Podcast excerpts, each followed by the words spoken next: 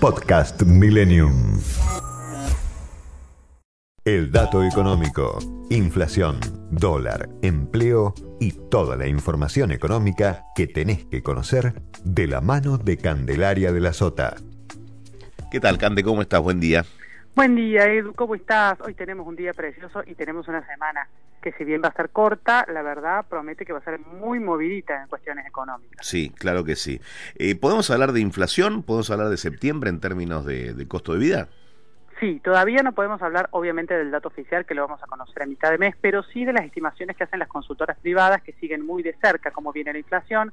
¿Te acordás que agosto era hasta acá el mejor mes del año, que le trajo muchas alegrías al gobierno porque realmente dio por debajo del 3%, el 2,5 fue un número que trajo alivio, significa que los precios empezaban a ubicarse con una evolución mensual por debajo del 3%, pero septiembre podría traer un poco de dolor de cabeza porque aparentemente por las mediciones privadas estaría más cerca del 2,7, 2,8 que del 2,5.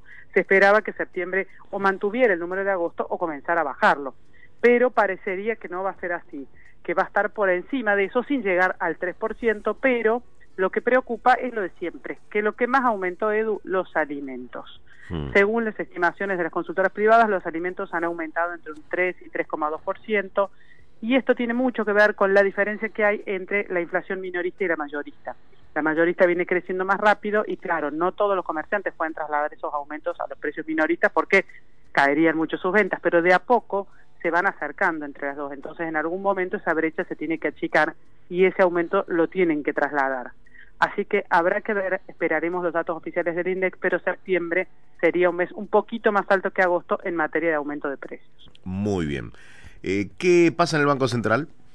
Bueno, el sábado, viste que estábamos en campaña, vos lo decías recién, el presidente se, se, encontró con elegante, muchas medidas económicas que tienen que ver con esto de poner platita en el bolsillo a la gente.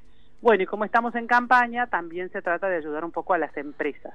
El sábado, que normalmente no salen tantas normativas del Banco Central, se publicó una que tiene que ver con que el Banco Central le indica a todos los bancos, privados y públicos, la obligación de ofrecer créditos para MIPIMES, es decir, para micro, pequeñas y medianas empresas, que sean a una tasa mucho menor a la inflación. Cuando miramos la inflación de los últimos 12 meses nos da por arriba del 50%. Bueno, se trata de préstamos para comprar bienes de capital, para aumentar la producción, que están en el orden del 30% este 30% es un negocio, va, es, un buen negocio para cualquier empresa pequeña porque si vos tenés una inflación del 50 y vas a tomar un préstamo al 30% realmente te estás beneficiando. Por lo tanto, se espera que muchas pequeñas y medianas empresas tomen estos créditos, pero sobre todo vamos a ver cómo les cae a los bancos, a los que un poco casi que se los obliga a ofrecerlos, ¿no?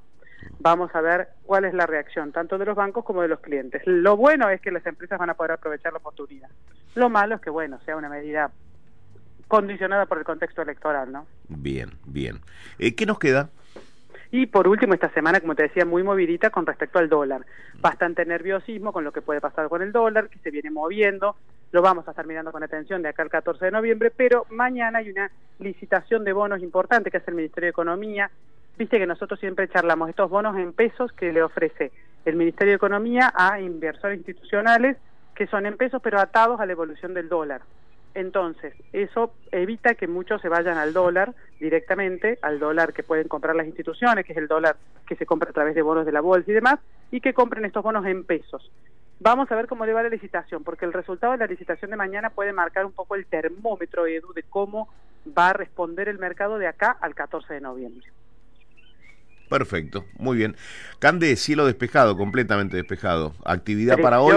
Que, sí, habría que salir a caminar urgente, te diría. ¿Cómo sería la rutina para un día como hoy? Y por lo menos unos 30, 40 minutos de caminata, si podemos, estaría bárbaro. Mínimo, un ratito, porque después ya tenemos que ponernos a trabajar todo el día, pero un ratito aunque sea. Muy bien. ¿no? Me, parece bien, me parece bien, es una, una, una, buena manera de arrancar la semana con actividad Si todos los días hacemos eso, la verdad estaríamos bárbaros. Sí, sí, sí, sí. Dejemos de planearlo. Mm, dejemos, de planearlo. y pongámonos a ejecutar. Eh, gracias, un beso. Hasta mañana, Edu. Chao. Podcast Millennium.